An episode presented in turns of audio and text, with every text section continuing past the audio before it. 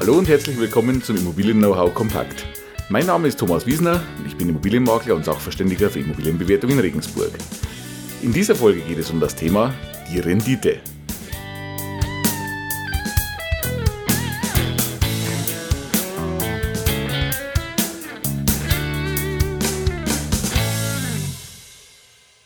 Die Rendite, das ist unser heutiges Thema. Doch bevor wir in das heutige Thema einsteigen, habe ich noch zwei kleine andere Sachen.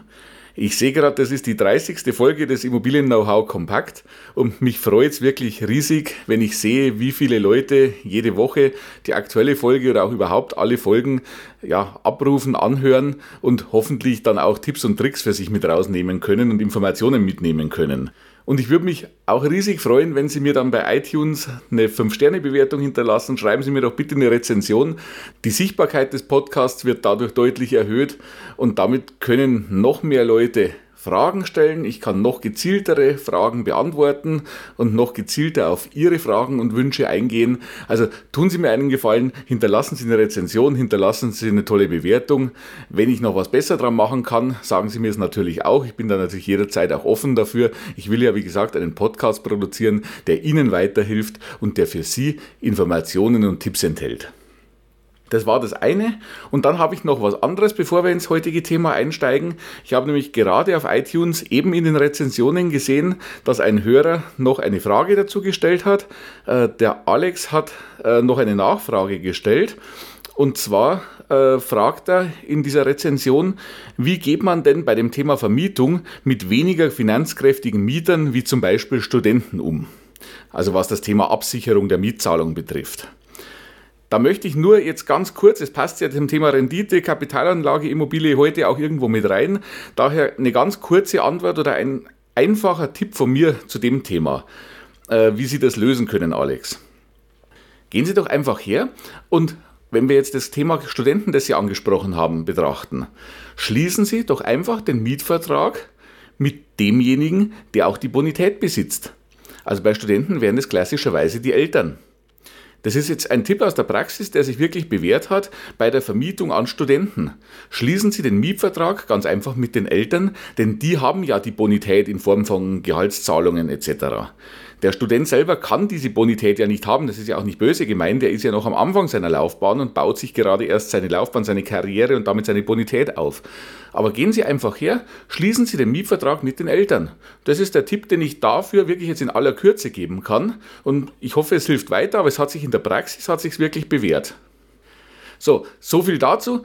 Alex, ich hoffe, ich konnte Ihre Frage beantworten und für alle auch vielleicht einen kleinen Tipp hier noch rausbringen. Und dann gehen wir aber jetzt rein ins heutige Thema und das lautet, wie ich gesagt habe, die Rendite.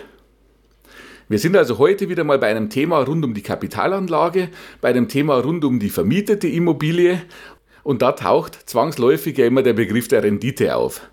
Gerade wenn Sie so ein Angebot sehen, wenn Ihnen jemand eine Kapitalanlageimmobilie anbietet, wird oftmals ja mit einer gewissen Rendite auch geworben. Und daher möchte ich heute nochmal betrachten, was ist denn diese Rendite? Wie berechnet sich diese Rendite? Gibt es nur eine Rendite? Und ganz einfach, was sollten Sie dabei beachten? Gleich vorweg, es gibt nicht nur die eine Rendite.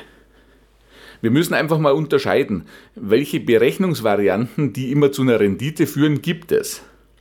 Wir reden ja hier in den meisten Fällen, oder auch wenn es um Angebote geht, reden wir von der Mietrendite. Und da müssen wir wirklich die Brutto- und die Netto-Mietrendite unterscheiden. In den meisten Fällen, in denen Sie ein Angebot erhalten, wo mit einer Rendite geworben wird, wird es sich dabei in aller Regel um die Bruttorendite handeln. Wir sprechen also von einer gewissen Verzinsung des Kaufpreises. Bei der Bruttorendite ist es jetzt also so, dass Sie eigentlich lediglich hergehen und die Jahresmiete, also die Jahreskaltmiete, die Sie erzielen, ins Verhältnis setzen zum Anschaffungspreis der Immobilie. Es gibt also keine weiteren Einflussfaktoren als der Mietertrag und der aufgewendete Kaufpreis. Das ist die Bruttorendite. Wenn wir jetzt aber rechnen wollen, wie rentiert sich Ihre Kapitalanlage, dann müssen wir eigentlich den Schritt weitergehen in Richtung der Nettorendite. Denn Sie haben ja beim Immobilienkauf auch die Anschaffungsnebenkosten zu tragen.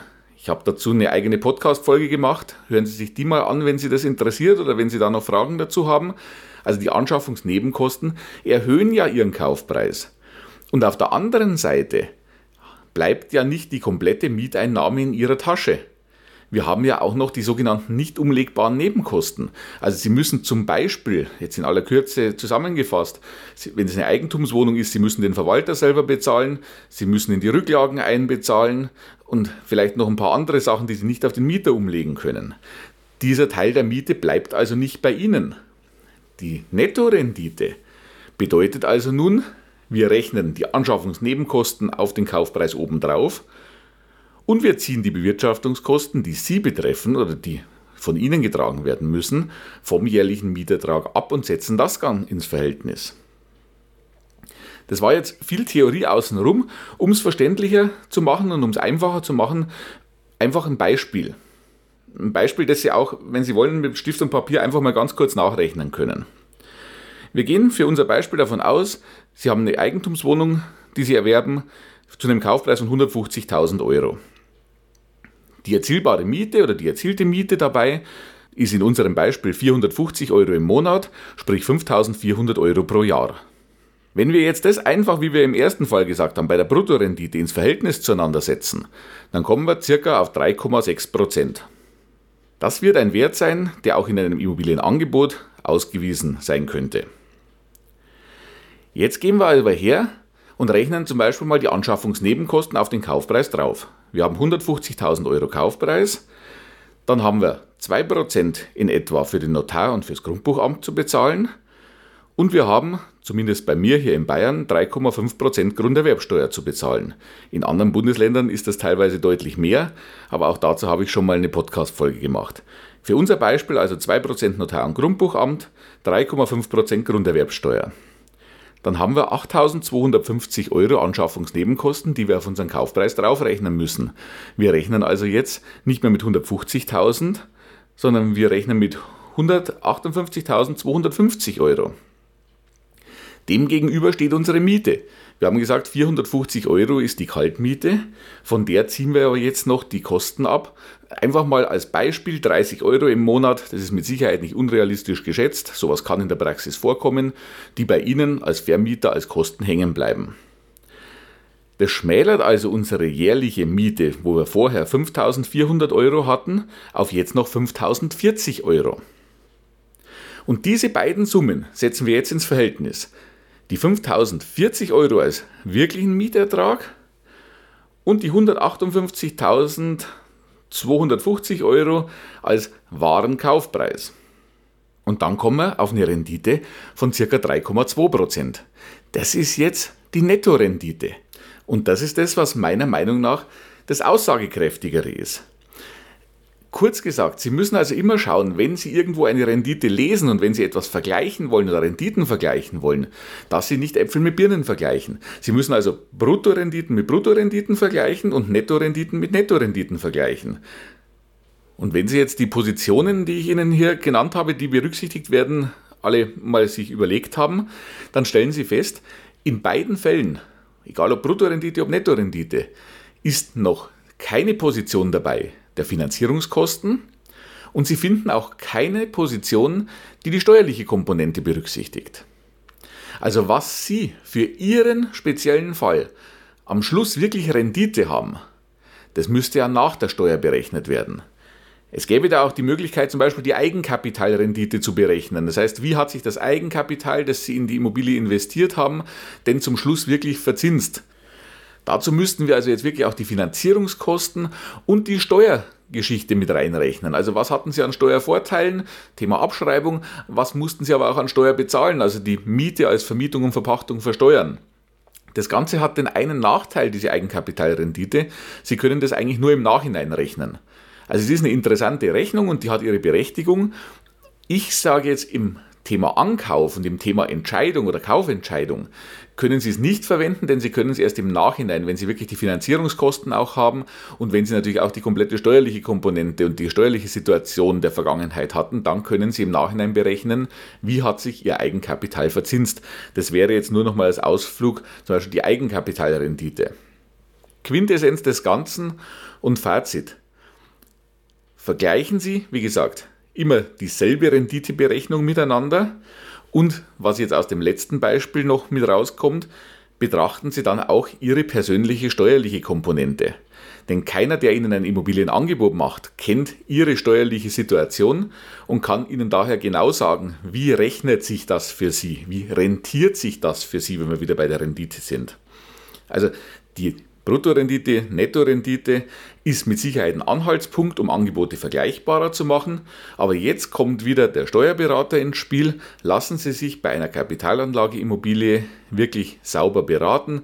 Holen Sie den Steuerberater ins Boot, der kennt Ihre persönliche steuerliche Situation und der kann Ihnen genau sagen, unter Berücksichtigung Ihrer Steuervorteile oder auch Ihrer Steuerschuld, die Sie dann haben, mit Ihrem persönlichen Steuersatz, was kommt am Ende raus und ist es ein gutes Geschäft oder ist es keines. Also alles andere sind brauchbare Anhaltspunkte, aber Ihre persönliche Situation können Sie meiner Meinung nach nur zusammen mit einem Fachmann beurteilen. Lassen Sie sich auf der Immobilienseite gut beraten, lassen Sie sich aber auch auf der Steuerseite gut beraten. Nutzen Sie den Steuerberater, um dann wirklich auch ein Investment zu tätigen, das nicht nur von einer Warte aus betrachtet eine ordentliche Anlage ist, sondern das auch von allen Seiten betrachtet, also auch aus der steuerlichen Sicht, dann wirklich ein gutes Investment für Sie war. Also Zusammenfassung, mein Tipp, immer Nettorenditen mit Nettorenditen vergleichen und auch immer hergehen und den Steuerberater ins Boot holen und dann mal schauen, wie sieht die Rendite nach der steuerlichen Komponente aus. Das waren meine Gedanken zum Thema Rendite. Ich hoffe, ich konnte Ihnen damit ein bisschen Informationen auf den Weg geben, Ihnen ein paar Tipps geben und Ihnen auch ein bisschen Licht so in das Thema Rendite reinbringen. Wenn Ihnen das Ganze gefallen hat und wenn es Ihnen was gebracht hat, dann Tun Sie mir den Gefallen und bewerten mich gut. Tun Sie anderen Hörern damit den Gefallen, damit die den Podcast auch hören und vielleicht auch ein paar Informationen mit rausholen können und damit auch gute Immobilienentscheidungen treffen können. Wie gesagt, ich würde mich super über eine Bewertung bei iTunes freuen, eine Rezension bei iTunes, wenn Sie es auf YouTube hören. Der Daumen nach oben ist auch toll. Den Kanal abonnieren finde ich auch klasse. Wie gesagt, helfen Sie damit auch anderen, den Kanal zu finden und noch eine breitere Community damit darzustellen und auch auf Ihre Fragen dann eingehen zu können. Wie gesagt, stellen Sie mir auch gerne Ihre Fragen. Ich beantworte sie, soweit es möglich ist, dann immer irgendwo zeitnah. Dann bleibt mir noch zu sagen, mein Unterstützungsangebot als Immobilienmakler und als Sachverständiger für Immobilienbewertung finden Sie natürlich wie immer im Internet auf meinen Seiten immobilienbewertung-wiesner.de und immobilienberatung-wiesner.de und auch immer aktuell auf meiner Facebook-Seite. Ja, in diesem Sinne, dann bis zur nächsten Woche, wenn Sie hoffentlich auch wieder mit dabei sind. Ihr Thomas Wiesner.